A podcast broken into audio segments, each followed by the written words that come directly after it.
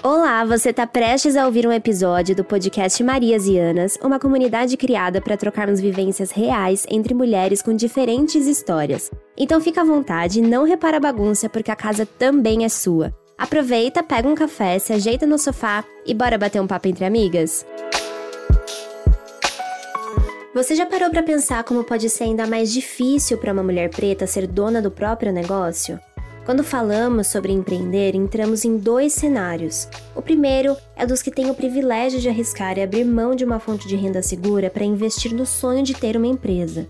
E o segundo é daqueles que não tiveram nem acesso a determinada estabilidade e empreender se torna uma necessidade e a única forma de tentar ingressar no mercado de trabalho.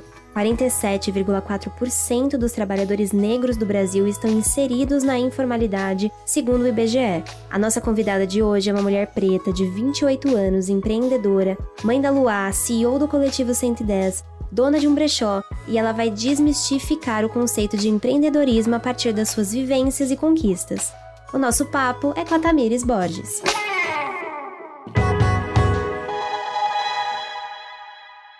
Oi, pessoal, eu sou a Mariana Rossetti. E eu sou a Camila Rosa. E nós estamos em mais um episódio do podcast Marias e Anas e hoje a nossa convidada especial é a Tamires Borges. Tamires, tudo bem? Obrigada por ter aceitado o nosso convite. Oi, gente, prazer, Tamires. Obrigada, eu que agradeço o convite. Imagina, o prazer é todo nosso. Ô, tá, você pode, por favor, pra gente começar aqui o nosso, a nossa conversa, se descrever pra gente, uma descrição breve, assim, quem é a Tamires? Jesus! Ah, pergunta complexa, né? Porque eu sou muita, tenho sido muitas coisas pós-maternidade. Mas eu acho que, em resumo, bolada. Eu sou a bolada. Mas não o bolada que paulista entende, o bolada do carioca mesmo, que é a origem desse meu voo. Que é muita, muita coisa. Aqui em São Paulo, bolada muitas das vezes quer dizer, tipo, a pessoa que tá com raiva, a pessoa que tá a milhão mas eu acho que esse a milhão define mais assim para o lado carioca, que é de fazer muita coisa, de se movimentar de muitas formas, de estar sempre disponível e disposta a fazer as coisas acontecerem. Ai, que legal. Ô, tá, então pra gente começar a nossa conversa e aí já falando sobre esse fazer um monte de coisa, né? Você é uma pessoa que faz um monte de coisa e já fez um monte de coisa, né? Então, é, queria conversar com você sobre como surgiu a ideia de empreender, se a vida foi te encaminhando aí para esse percurso, se foi uma coisa que você definiu fazer, como que foi esse processo? Então, hoje eu tenho duas frentes de trabalho, que é o Coletivo 110, é basicamente uma loja física de vários brechós, né, um coletivo de brechós, e eu tenho o Brechó da Bolada, que é o início do meu empreendedorismo o meu empreendedorismo ele não surge da enfim como eu posso definir isso? Ele não surge da ideia de empreender de fato assim. Foi uma necessidade. Eu tive a minha filha há cinco anos atrás ela acabou de completar cinco anos. Quando eu descobri que eu estava grávida eu me vi num cenário em que eu ainda não eu não tinha formação só tinha um técnico em design de exteriores tinha acabado de abandonar a arquitetura é, tinha acabado de terminar um contrato trabalhando na área de cultura, como jovem monitora cultural, que é uma política pública né, da, da Secretaria, na época da Secretaria de Cultura aqui do, da cidade de São Paulo. E aí é, eu estava trabalhando de telemarketing há fazer um ano, e aí eu falei, cara, eu não vou conseguir ver essa criança no, da forma que eu acredito, como educação, como presença, como, como tudo, assim, trabalhando CLT. E aí, na época, eu já tinha esse hábito de buscar peças em brechó para mim, e todo mundo elogiava as peças que eu tinha. Enfim, já tinha essa identidade da forma que eu me vestia. E aí, já existia esse cenário de moda sustentável, da galera que partia para esse rolê de trabalhar com brechó. E aí eu falei, ah, é isso, vou abrir um brechó. Inicialmente eu abri ele online, depois que a Lulu foi, foi crescendo e ficando menos dependente da amamentação, eu comecei para a Avenida Paulista como ambulante, e aí no segundo momento rolou a oportunidade de abrir a loja física, e aí desde esse primeiro cenário de ser mãe de uma criança que ainda amamentava, que ainda estava no primeiro ano de vida, e ter uma loja física, né, que precisa de um horário certo para abrir, para fechar, e basicamente abrir todos os dias, eu falei, é isso, como é que eu faço essa movimentação de estar presente na vida da minha filha e administrar uma loja física, porque o online você está todo momento trabalhando, mas a hora que você tem que parar para cuidar da criança, você consegue. Quando você está no físico, não.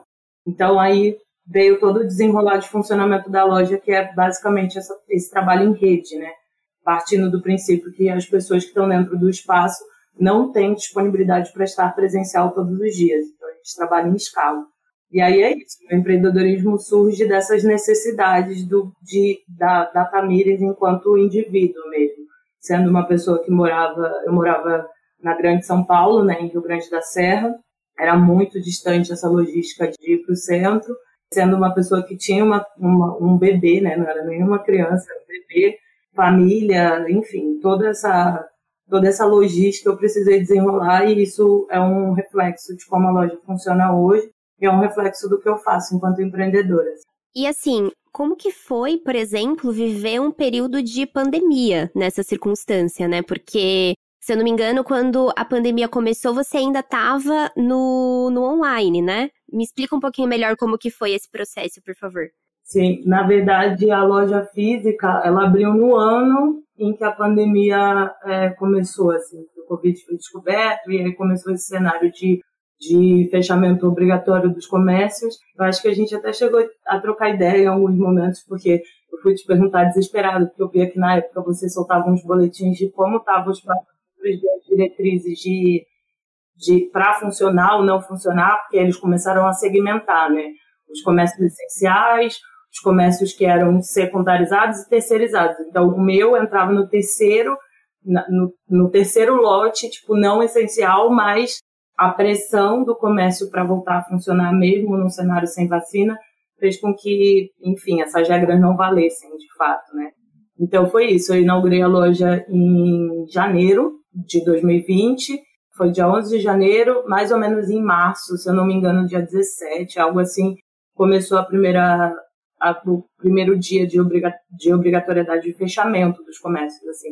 Isso foi bem desesperador, porque, é, enfim, eu tinha investido uma grana muito alta para estruturar a loja, é, já tinha feito pagamento antecipado de alguns meses da loja, né, para tipo começar o comércio tranquila. E aí a gente teve que fechar. Eu sempre falo isso, né? Com todas as ressalvas e pensando que as pessoas tinham estavam perdendo familiares ou fato, né, morrendo em consequência da doença. Por eu ter tido fechamento obrigatório da loja, eu precisei de novo, né, ressignificar e repensar como eu faria para continuar movimentando dinheiro, porque é isso, eu não tinha nenhum trabalho fixo que poderia trabalhar de forma remota ou coisa do tipo. Eu tive que pensar como eu estruturar meu, meu negócio. Até então, eu tinha tido a experiência de vender online, mas muito pelo meu perfil pessoal, não ainda pelo perfil do Brechó da Bolada, porque quando eu. Foi isso, eu estruturei o brechó pelo meu perfil pessoal.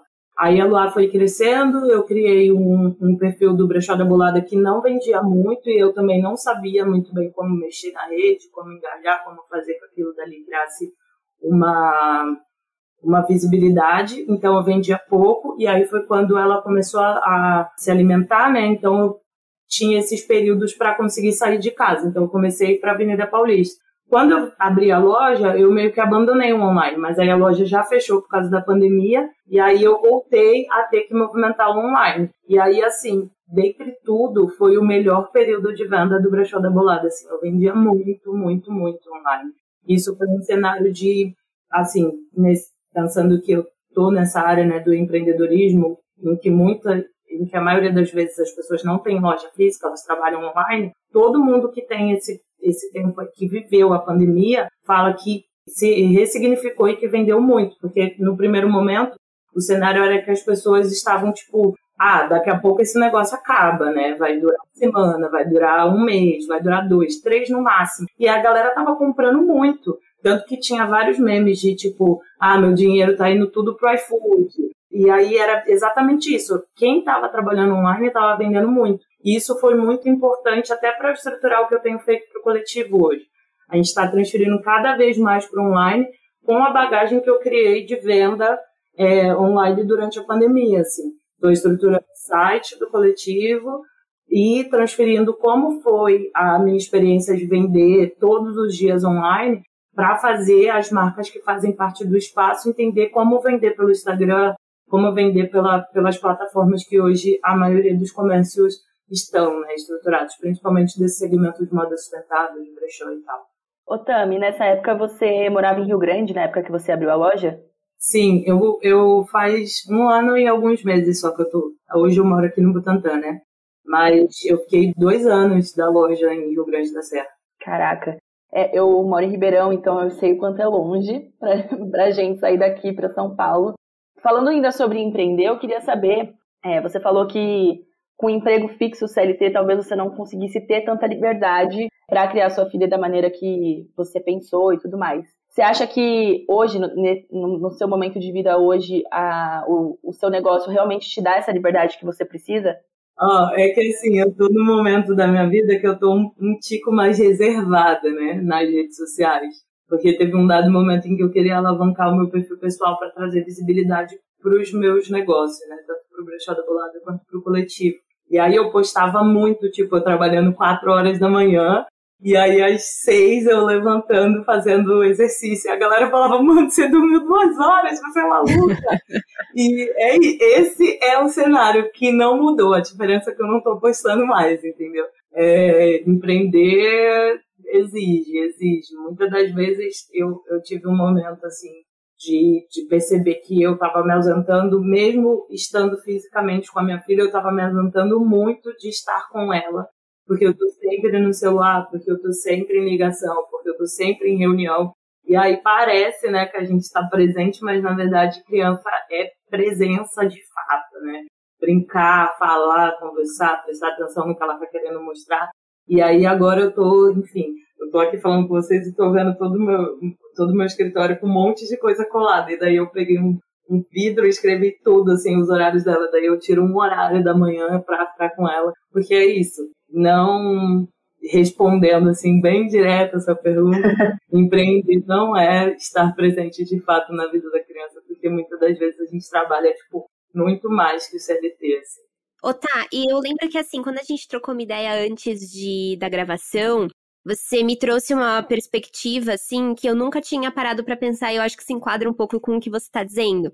Que existem dois movimentos, assim, quando a gente fala de empreender.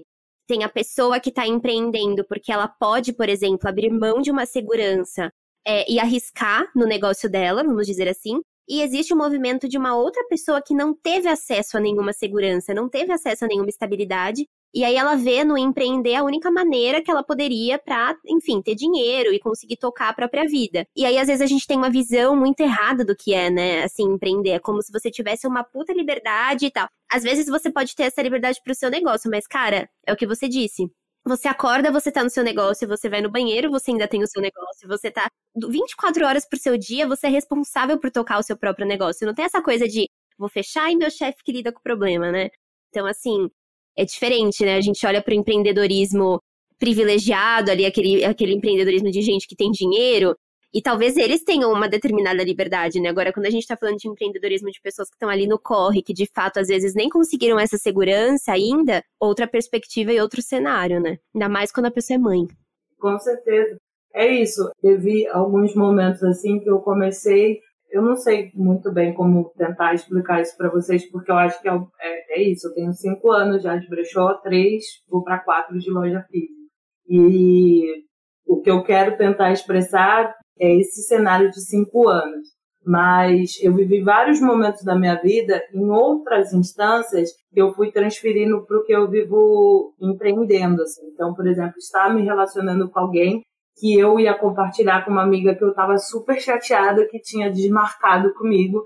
E a minha amiga meio que entendia. E aí depois que ela sei lá, passava um final de semana comigo aqui, falava, agora eu entendi porque você ficou super chateada que a pessoa desmarcou com você. Sua vida é muita coisa. E para você ter é, marcado com essa pessoa, você abriu mão de tipo uma, eu falo, eu falo no, no, no Instagram que um dia da minha vida é uma série de muitas temporadas. E é, tipo assim, é sério, cara. Tem vezes que eu vi, eu tô, tipo, desenvolvendo algumas formas de tentar me organizar, assim, porque é muita coisa para fazer. E se eu não tiver, de fato, uma gestão sobre esse tempo, não é que ele não rende.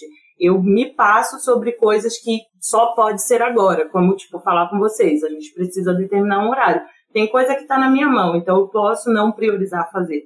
E aí eu faço o checklist. Começo meu dia anotando tudo que eu tenho para fazer e eu tenho a base do que eu tenho para fazer. E fora a base tem essas demandas de checklist. Muitas das vezes eu olho e falo assim, nossa, eu não... tipo assim, já passou três horas, eu fiz várias coisas, vou olhar o checklist e falo, nossa, eu não fiz nada de checklist. Aí eu começo a anotar o que eu fiz só para eu ficar mais tranquila, porque eu me culpo. E aí esse cenário de, da, das relações que eu comecei a transferir, entender o quanto o meu tempo é muito valioso, não é porque ele é muito diferente de qualquer outra pessoa, mas é porque uma mulher que é mãe, muitas das vezes ela tem um peso dois que só a empatia não basta para você entender. Que é o que eu falo, eu tenho usado muito essa frase, empatia não é suficiente. Em que sentido? Por exemplo, eu sou uma mulher negra, você pode ser a pessoa mais empática do mundo. E você pode chorar e falar é foda ou desenrolar para mim a solução do meu problema sobre o racismo, sobre aquele caso que eu tô te contando. Mas vai ter sempre um momento que só a sua empatia não vai acessar o que eu tô falando. É tipo eu como uma pessoa trans. Várias vezes eu tô conversando com um cliente e tal, ele conta uma coisa, chega super acelerado, comenta algo que, que ele acabou de passar, e eu fico tentando entender aonde aquilo dali foi tão violento, aonde aquilo dali foi tão.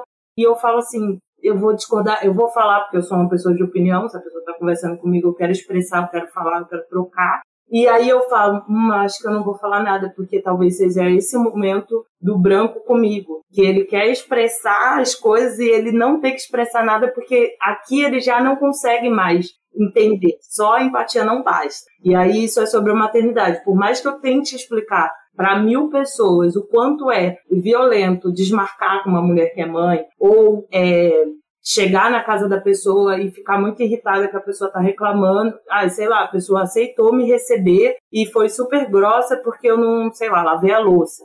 Ela tá, ela foi super grossa sobre isso, ela aceitou sim te receber, mas porque a louça que você não lavou, que ela te pediu, compromete todo o fim do dia dela, porque sim, aquilo dali bagunça toda uma rotina e a rotina é super difícil para a gente estabelecer. Do mesmo jeito que eu estou partindo da vivência para estabelecer como o meu negócio vai funcionar, eu estou partindo da vivência também para estabelecer as diretrizes da minha maternidade. Então, tudo que vem de fora estremece isso, entende? E é uma coisa que já estremeceria habitualmente se, se você tivesse como CLT numa empresa tendo uma filha pequena, né? Quando, quando você é empreendedora, eu sinto bastante isso das, das minhas amigas que, que empreendem e tal. É, o que elas mais falam é: a última coisa que eu faço é o que eu me propus a fazer. Então, sei lá, você, por exemplo, talvez o seu objetivo fosse vender roupa, vamos colocar assim. Mas não é só isso que tem que fazer, você tem que cuidar da sua filha, você tem que cuidar do seu Instagram, você tem que responder às pessoas, tipo, são muitas demandas burocráticas até de fato você conseguir empreender. E parece que é um grande malabarismo mesmo, né? Tipo, eu queria que você falasse um pouco dessa sua experiência também de você falou que está tentando encontrar métodos para se organizar melhor. O que, que, você tem feito? Como que tá, tem sido esse processo para você? Nossa, por favor, eu estou precisando de um método eficaz. Por favor. eu vou falar para vocês que eu não tenho uma resposta. não, mentira, gente. Eu acho que a gente conseguiria monetizar bem se a gente encontrasse essa, essa, essa fórmula, hein? Vamos trabalhar nisso. É, entendeu? Eu vou falar para vocês assim, que eu já passei por muitos cenários de gestão, que eu fui lá, gastei dinheiro, não, gastei tempo pensando, gastei tempo escrevendo, gastei dinheiro imprimindo, gastei mais tempo colando e passou duas semanas e não deu certo, arranquei da parede, amassei e joguei fora. Mas essa bagagem de ter gastado dinheiro, perdido tempo escrevendo, elaborando, foi importante para eu estar tá começando agora, depois de cinco anos, estruturar um caminho que tem dado certo. O primeiro ponto para mim é implementar tecnologia no que eu faço, assim. Então, usar aplicativos que é, deem resposta automática para os meus clientes, para que eu não precise, nessa uma hora que eu tiro para brincar com a Luar, eu poder esses directs que chegam, a pessoa ter a resposta ali automática e não precisar ser uma coisa manual. Ter o hábito de usar tecnologia tipo de calendário, não só. Eu sou muito da escrita, eu sou muito visual. Eu estou tentando transferir essa escrita pro, escrita e visual para tecnologia. Então, eu estou colocando cores no meu calendário do celular, do computador. E aí essas, a tecnologia me notifica, coisa que o papel não vai fazer, sabe? Então, agora, assim, nessa, faz duas semanas que eu estou quebrando a cabeça, quebrando real, para entender como funciona o Notion. Que ah, eu tenho observado, assim, a minha, minha sócia já tinha feito essa indicação e tentou implementar no coletivo, não deu certo por essa falta de hábito das pessoas, né? E inclusive minha, muito minha também. E aí eu tô agora quebrando a cabeça para entender tudo que eu tenho anotado, né, dessas mil coisas que eu tenho colado no escritório, dessas, desses meus cadernos que eu tenho com ideias iniciadas e não terminadas, tô jogando lá, tô assistindo tutorial, tô sei lá o quê, e aí com o tempo, né, eu acredito que eu coloquei uma meta até o final do mês, ele tá o mais possível perto do redondo, que é o que eu falo, né? Porque tá redondo, ainda não tá. Tá só as, as ideias jogadas. A tecnologia é uma coisa que ajuda, assim, mas a gente tem muita resistência a usar. O cenário, tipo, de hoje, a gente conta, conta e no final ela dá uns bugs. Mas pelo menos estando lá, a informação tá, tá, de, tá, tá tipo, de fato para todo mundo, sabe? É, algumas frentes dos meus trabalhos não é só minha. Então, quando eu deixo isso, essa informação online, as pessoas que precisam dessa informação também têm acesso a ela e eu não preciso ficar 100% disponível para responder uma coisa que já está lá. A gente acha que só usar o WhatsApp é bom, mas as informações se perdem. Então, vamos usar uma plataforma para estruturar essa gestão, para difundir de fato essas informações, sem que ninguém precise de fato um do outro, para dar autonomia para as pessoas até para delegar, eu tenho muito problema com delegar. Eu quero do meu jeito, eu sou ariana, sabe? É, eu acho que essa talvez seja uma das principais dificuldades, né? Quando a gente fala de empreender, é reconhecer quando, tipo, você tá no seu limite. Cara, eu não consigo mais, eu tenho que terceirizar isso que eu tô fazendo para outra coisa, para outras pessoas fazerem, né? Eu acho que isso é muito Eu ia difícil. fazer essa pergunta. Eu, eu, tá, a gente tá falando aqui de, tipo, ah, questões tecnológicas e funcionalidades que podem auxiliar aí o nosso, o nosso dia a dia. Mas qual que é, assim, o seu limite? Você já, você já teve essa conversa com você? Do tipo assim, bom, agora eu vou estabelecer algumas premissas de pontos que eu não posso ultrapassar.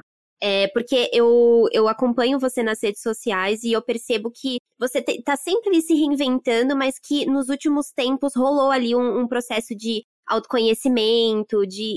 Me conta um pouco sobre isso, assim, se você chegou a alguma conclusão no sentido de, tá, eu posso até ficar é, mais maleável com relação a sistemas, tecnologia, mas isso aqui para mim é o meu limite, é o ponto pelo qual eu não ultrapasso. Existe isso? Olha, eu vou dizer para você que eu conto muito comigo mesmo para fazer as minhas coisas acontecerem. E, mas ao mesmo tempo, muito do que eu sou é porque eu sempre tive rede. Assim a minha família, minha, meu pai, minha mãe, minha avó, meus tios. A gente é tipo, eu, eu e minhas irmãs têm falado que a gente é intocável, assim, ninguém.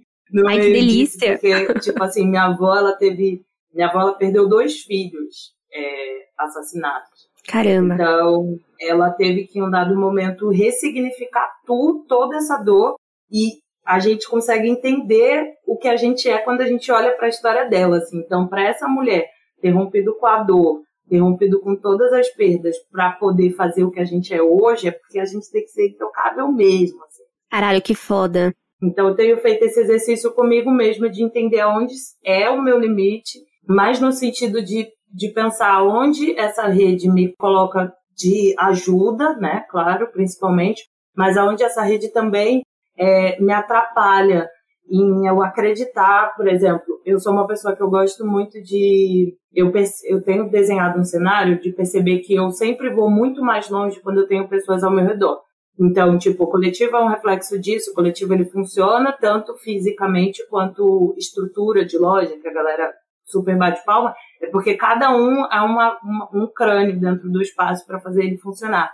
E aí, o meu limite é, se eu preciso tanto dessas pessoas, aonde, como estabelecer para que elas não atrapalhem minha vida, mas eu preciso delas, mas tá, eu não sei se estou conseguindo concluir esse raciocínio. Mas, tipo assim, é, é pensar que elas são uma extensão para o negócio funcionar, mas aonde elas precisam estar e aonde eu preciso estar para a gente ser saudável um para o outro, nesse sentido. Sim. É, eu acho que dentro da, do, do empreender, né, quando você não precisa prestar contas para uma terceira pessoa e para você mesma, é ainda mais difícil, né? Tipo, você se torna a sua pior chefe nesse sentido.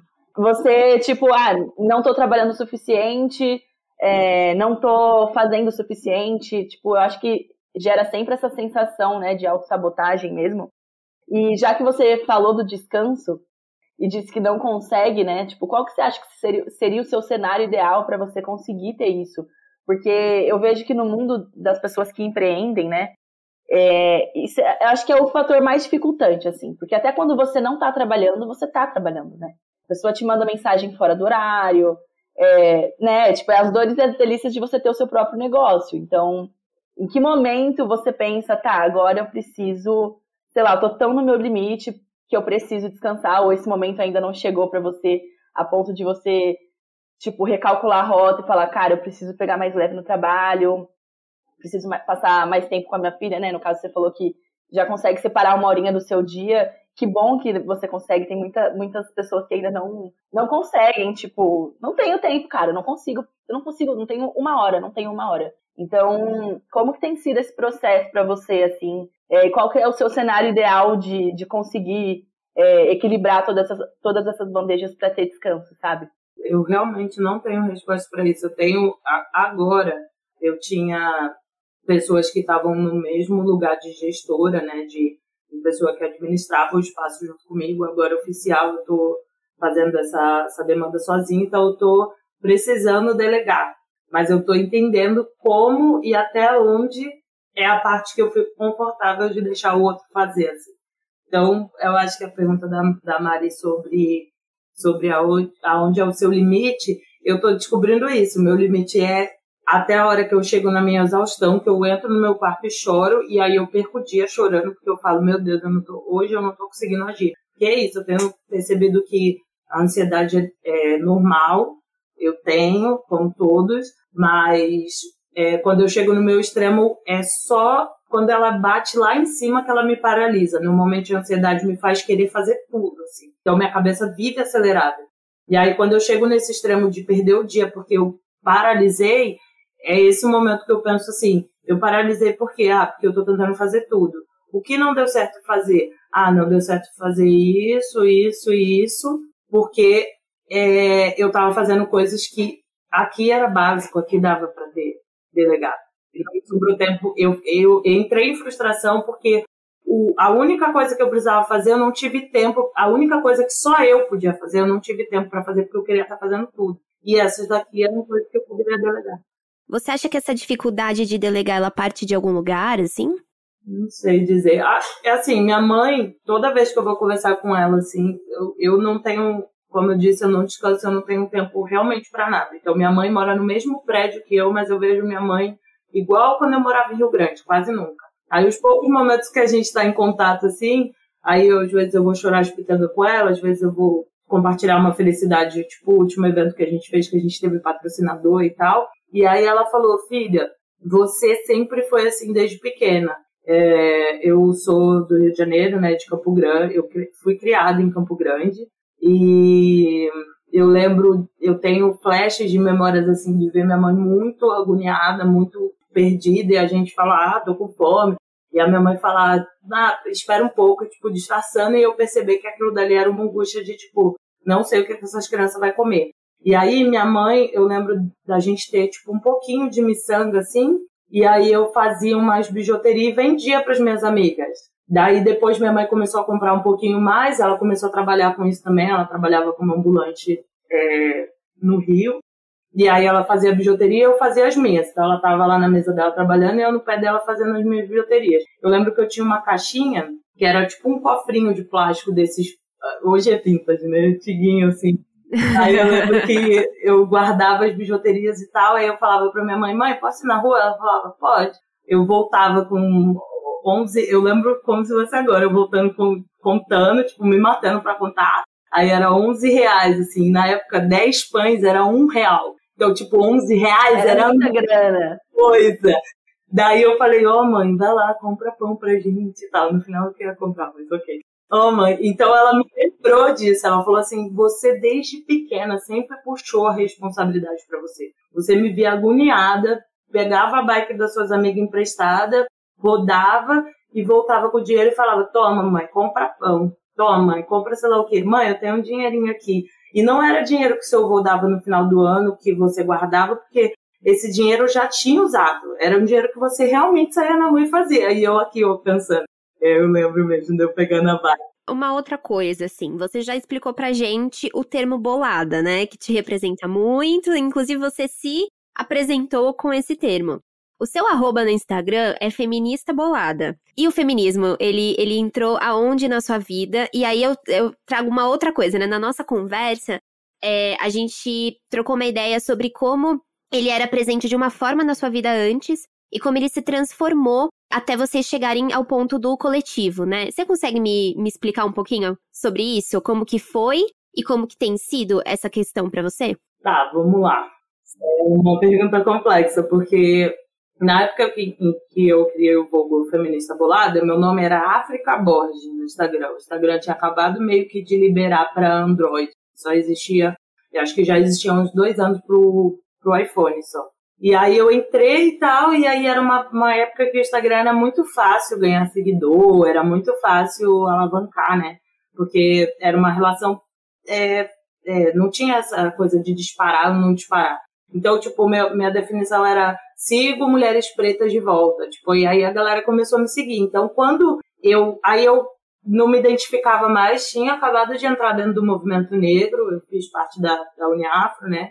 Hoje eu faço parte de um coletivo de mulheres negras que a gente não está tão organizado, mas a gente tem um coletivo de, de mulheres, que é a, as Adelinas, né? E aí a gente, eu estava nesse cenário do feminismo, do movimento negro, olhava para aquele vulgo e pensava, nossa, nada a ver, ah, feminista bolada.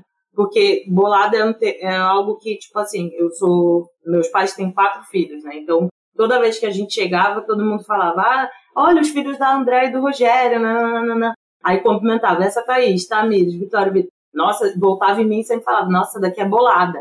11 anos de Quando eu cheguei em São Paulo, a mesmo, o mesmo termo, e olha que essa, essa gíria não é tão forte aqui. E mesmo assim as pessoas falavam, nossa, você é bolada, nossa, você tem uma cara e tal. Enfim. E aí eu falei, bolada, feminista bolada, e coloquei lá. No início, era um boom, né? Que isso foi, tipo, por causa dos 20 centavos. Eu desenho esse cenário, né? Os 20 centavos foi um momento uhum. político muito importante, assim. Todo mundo começou a entender a importância de, se, de ser um indivíduo. A levantar a bandeira. É, não, né? e ser um indivíduo político mesmo, né? Eu concordo com isso, eu não concordo com isso. Eu sou isso, eu sou aquilo, meu, eu venho desse berço tanto racial quanto político, mesmo de esquerda, de direita, enfim. E aí eu tive contato com, com a questão de gênero, de sexualidade e tal, e comecei a, a entender que eu era feminista. Só que é muito louco, acho que eu cheguei a falar isso para você, né, Mariana, que quando eu me tornei mãe, que eu me afastei das redes sociais e tal, estava morando em Rio Grande, estava mais afastada das minhas amigas de anos, assim, foi esse tempo, acho que, sei lá, até Lua chegar uns dois anos, assim, eu voltar e eu descobri que o movimento negro já não se identificava tanto com essa questão de feminismo. Tanto que, enfim, tem uma galera que é mais afrocentrada, assim, que tenta me cancelar, inclusive, pelo feminista polar. E aí, essa questão de gênero atrelada à questão racial, ela é bem, bem complexa, assim, não sei o quanto vocês acompanham essa discussão. E aí, a galera até me, tem a parte dos meus amigos que me pressionam até para mudar esse voo. Mas eu acho que é uma questão é, de identidade mesmo. A gente, eu acho que como uma pessoa preta, mulher, bissexual, etc, etc, etc, que é, é por mais que eu não more na periferia hoje, é, eu a minha formação é dentro da periferia, então a forma que eu me mobilizo é por eu ter sido periférica, entendeu? Então, é, todo esse, todo, todas essas nuances que compõem o que eu sou é um reflexo da feminista bolada. As pessoas concordando ou não com esse feminismo que elas acreditam ser branco, assim. Eu acho que a forma que eu me mobilizo está para além do, dos estereótipos do que é a feminista, que, é, que a pessoa imagina que vai ser branca, ou que a pessoa imagina que não vai levar em consideração a questão racial, até porque se é um corpo preto dizendo que se reconhece dentro daquilo dali, é porque em algum sentido, em alguma instância, aquilo dali faz sentido. Sim. Uhum. Eu acho que talvez eu não sei, né? Acho que agora a, devolvo a pergunta para você no, nesse sentido, porque talvez você tenha começado a empreender com um objetivo e querendo ou não, isso acabou esbarrando em outras coisas e hoje o seu coletivo acaba ajudando muito mais do que se você, sei lá, tivesse só com o Instagram, por exemplo, sabe? Ah, vou virar, vou falar sobre feminismo na internet. E, e não, o, o, o brechó e o coletivo acabou mobilizando mais, né? Tipo, essa sua luta, que já era sua há tantos anos também, né? Saiu do mundo das ideias ali e partiu para uma coisa atuante, né? Efetiva, né? Efetiva, é. É, eu lembro, eu, eu, eu ia falar isso, acho que eu perdi o fio. Que eu comentei com a, com a Mariana quando a gente fez uma pré-reunião, assim, antes da gravação, que eu recebi um, enfim, perna astral, né? A gente vive nosso, nosso momento de, de olhar para si, assim. Eu, pelo menos, sempre tenho isso, uns meses antes, uns dias antes do meu aniversário. E aí, no dia do meu aniversário, eu estava muito sensível, eu estava trabalhando muito. A gente teve que desenvolver o último evento do coletivo em 15 dias, assim. E foi uma parte escrita muito pesada para a gente conseguir patrocinador. Foi muita reunião, foi muita coisa para fazer. Eu estava, tipo, exausta e tirei o dia 22 para não olhar para o celular. E aí, que foi no dia do meu aniversário. E aí eu recebi algumas mensagens que eu dei atenção e tal, recebi algumas algumas ligações e tal. E aí uma das mensagens foi aqui a, a Bruna, né, que é uma das minhas sócias, compõe o coletivo com o Brechó Selva, ela me mandou uma mensagem incrível, assim, que foi, acho que foi a virada de chave para eu entender o que eu estava fazendo, porque é isso.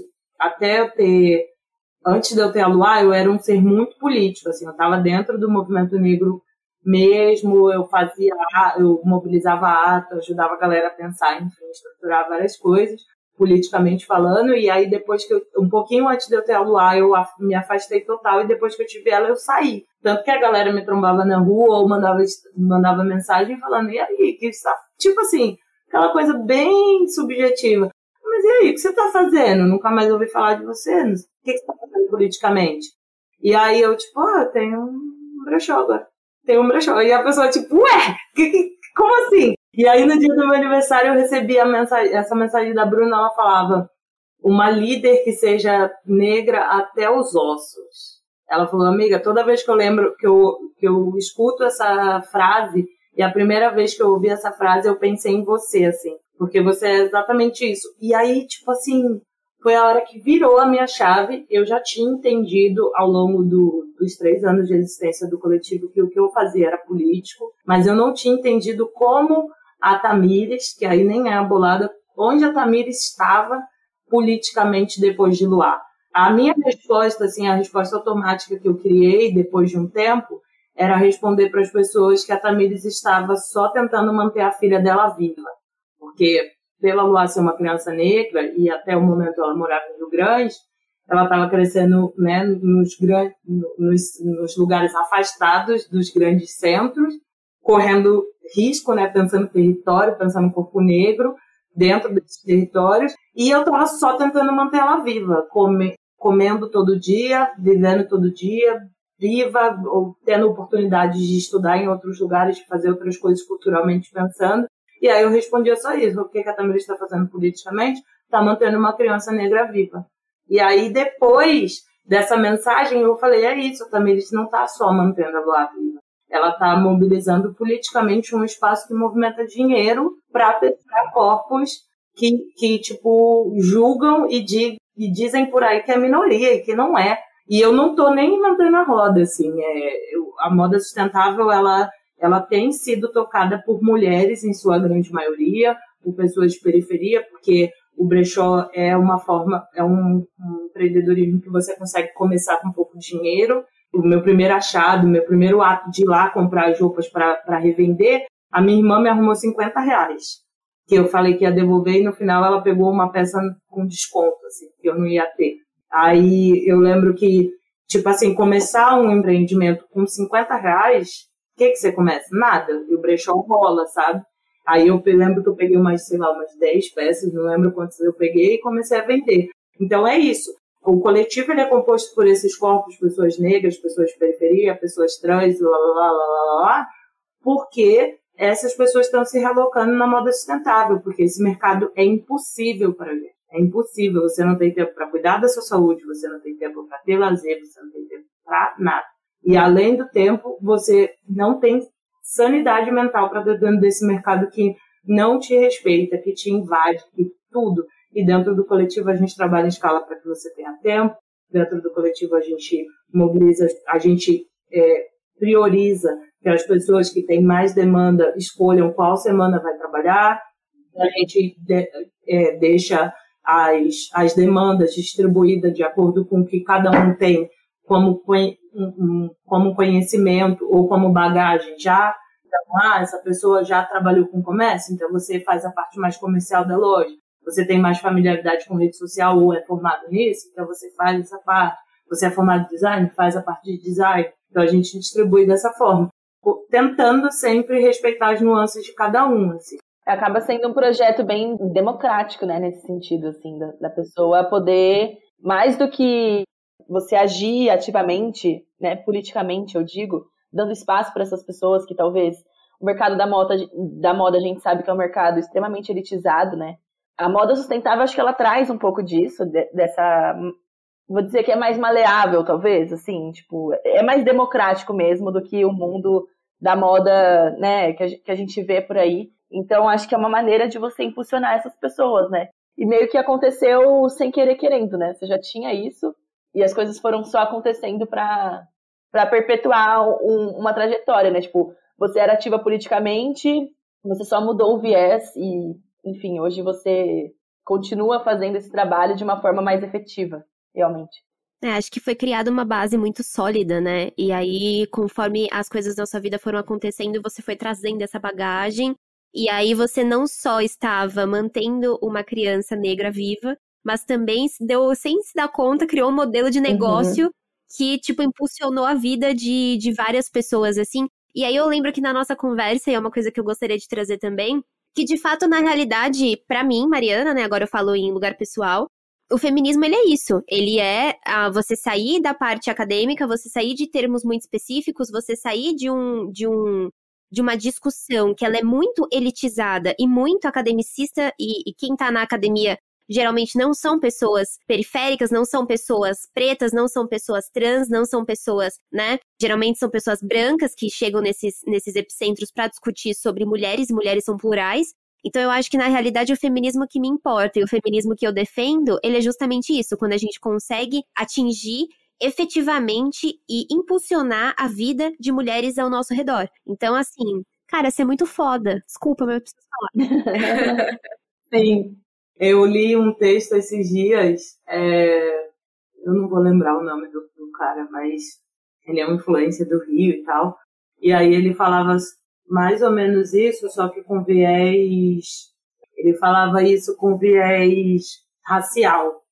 É, quando a pessoa fala, avisa quando chegar. Essa preocupação de, de tipo, falar, olha, avisa quando chegar. Às vezes o, vô e a avó não tem, não tem conhecimento nenhum de quantos pretos morrem assassinados pela polícia, por exemplo, todos os dias. Mas eles sempre tiveram essa, essa mobilização de saber que eles têm pessoas pretas ao redor, mesmo que chame de pardo, mesmo que fale, aqui não tem negro na nossa família, não, ninguém é negro, mas tem no subconsciente.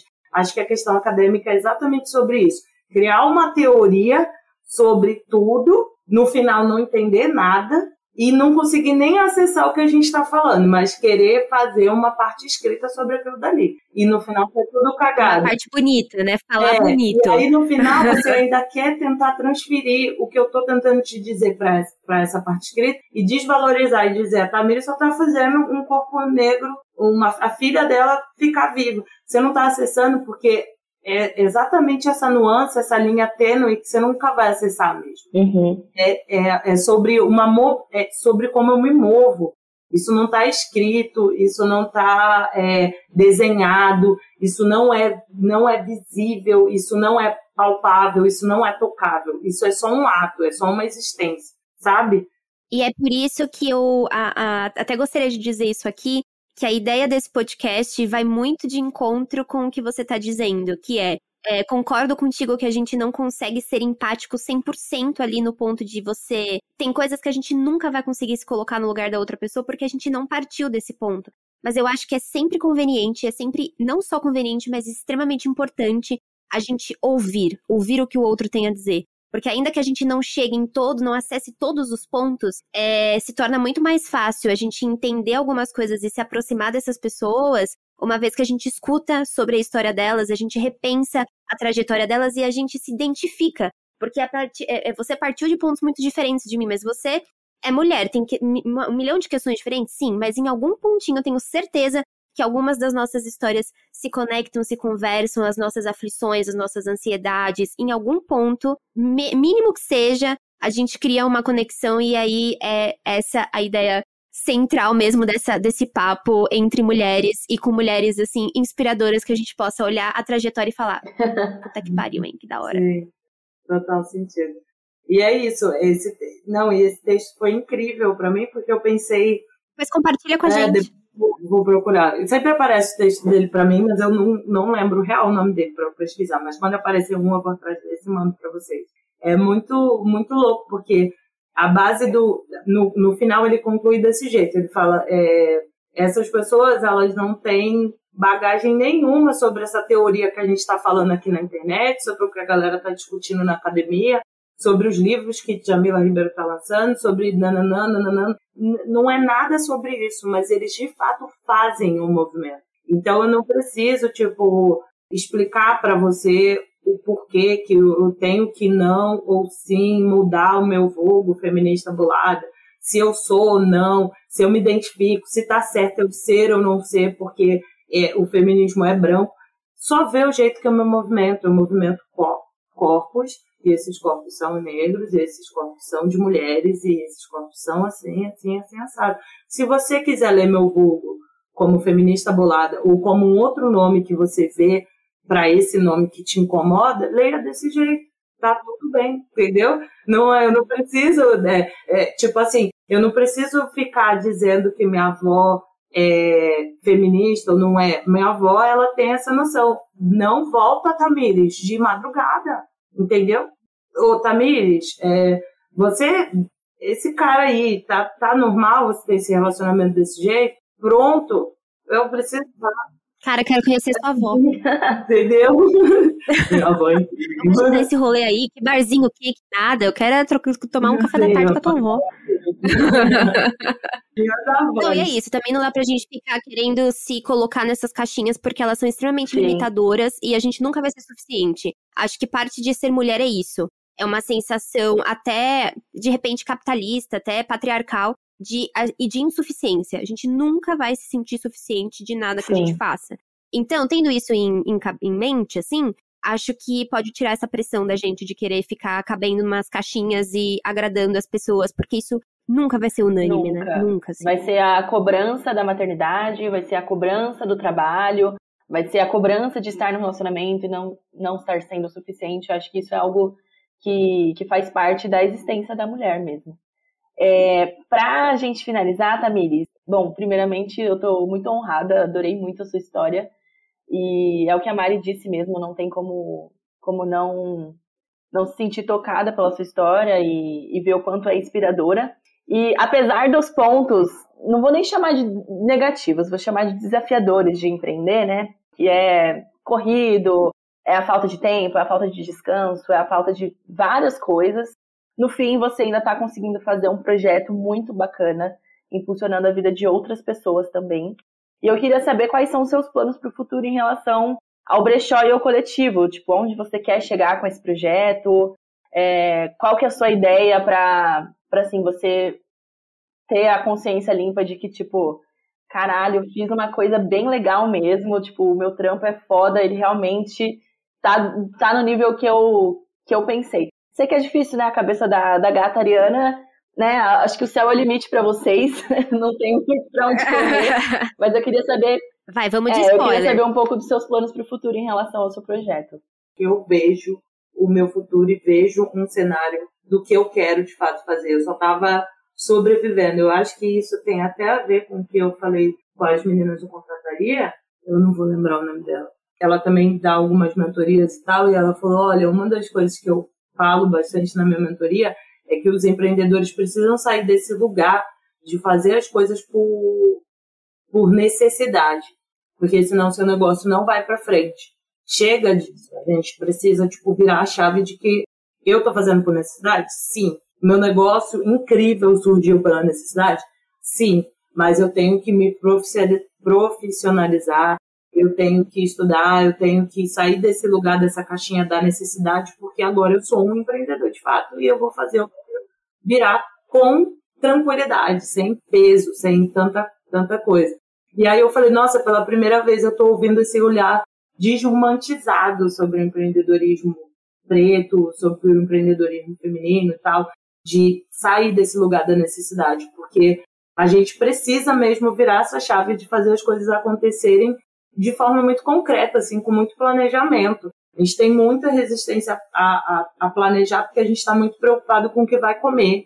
E aí, se você não tá, se você não está preocupado de fato com o futuro e só com o que você vai comer, as coisas parecem que realmente não vai dar certo, porque fica uma bagunça. Tipo, você não sabe priorizar as coisas, não sabe pensar em que momento você começa a guardar dinheiro para expandir. Você só vai aproveitando as oportunidades e fazendo, sem planejamento nenhum, que era como eu estava agindo até mudar para loja maior, abrir mais espaço, mais, mais é, vagas para outras marcas.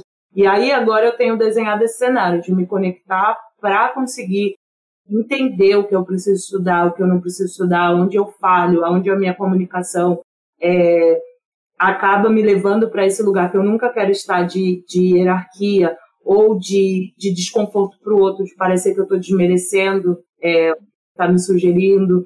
E aí eu tenho desenhado isso, assim, de que eu quero muito que o coletivo cresça para que qualquer um que bata na porta do coletivo preencha o formulário e fale, fale, eu quero estar dentro do coletivo, eu quero ter uma loja física, eu tenha um espaço, um galpão gigantesco e aí o coletivo não cabe sete marcas, o coletivo cabe 200 mil. E que eu consiga chegar nesse lugar de 200 mil marcas dentro de um galpão com muita clareza que eu não quero ganhar dinheiro em cima dessas marcas que fazem parte. Eu quero que elas ganhem dinheiro dentro desse espaço e, em consequência, a minha marca estando dentro dele faz eu ganhar dinheiro também. A comissão é para pagar o aluguel, para pagar a sacola, para pagar isso, pagar aquilo, pagar aquilo outro. Eu ganho dinheiro com as vendas do brechó da bolada dentro do espaço. Entendeu? Então, é, não quero é, que vire o que seria a economia colaborativa, por exemplo. A economia colaborativa, ela é colaborativa porque são várias marcas dentro do espaço, mas ela ganha, o que entra ali é para distribuir para os donos o dinheiro, o espaço e para distribuir para quem administra aquele espaço eu não, eu não tenho real esse objetivo. Eu quero que o espaço é, gire dinheiro para as marcas que fazem parte dele. Então, que daqui a algum tempo a gente volte a conversar e aí a gente fale, meu, tudo que rolou naquele podcast, aconteceu. ó. Aconteceu. Tamires, muito obrigada pela conversa. Obrigada por ter achado um tempinho aí na sua correria para trocar com a gente. É... Cara, você é super bem-vinda para voltar quando você quiser. E é isso. Um beijo se quiser se despedir aí. Ah, é, passa a ser o user também, para as pessoas seguirem, né? O feminista do lado a gente já sabe, mas o do coletivo e do brechó também. Sim. É, arroba coletivo 110, aí a gente tem o site, tem Instagram e tem a loja física na República, no centro de São Paulo, e o Brechó da Bolada. O Brechó da Bolada tem Instagram e faz parte do coletivo 110. E o meu é Feminista Bolada. É isso. Arrasou demais. Valeu, Tamires. Valeu, menina. Eu que agradeço. Um beijo, gente. Você acaba de ouvir um episódio do podcast Marias e Anas, projeto idealizado por mim, Mariana Rossetti, mas lapidado e colocado em prática com a contribuição das jornalistas Camila Rosa e Letícia Dauer. Aproveita e segue a gente no Instagram no arroba Marias e Anas Cast. Um beijo e até a próxima troca.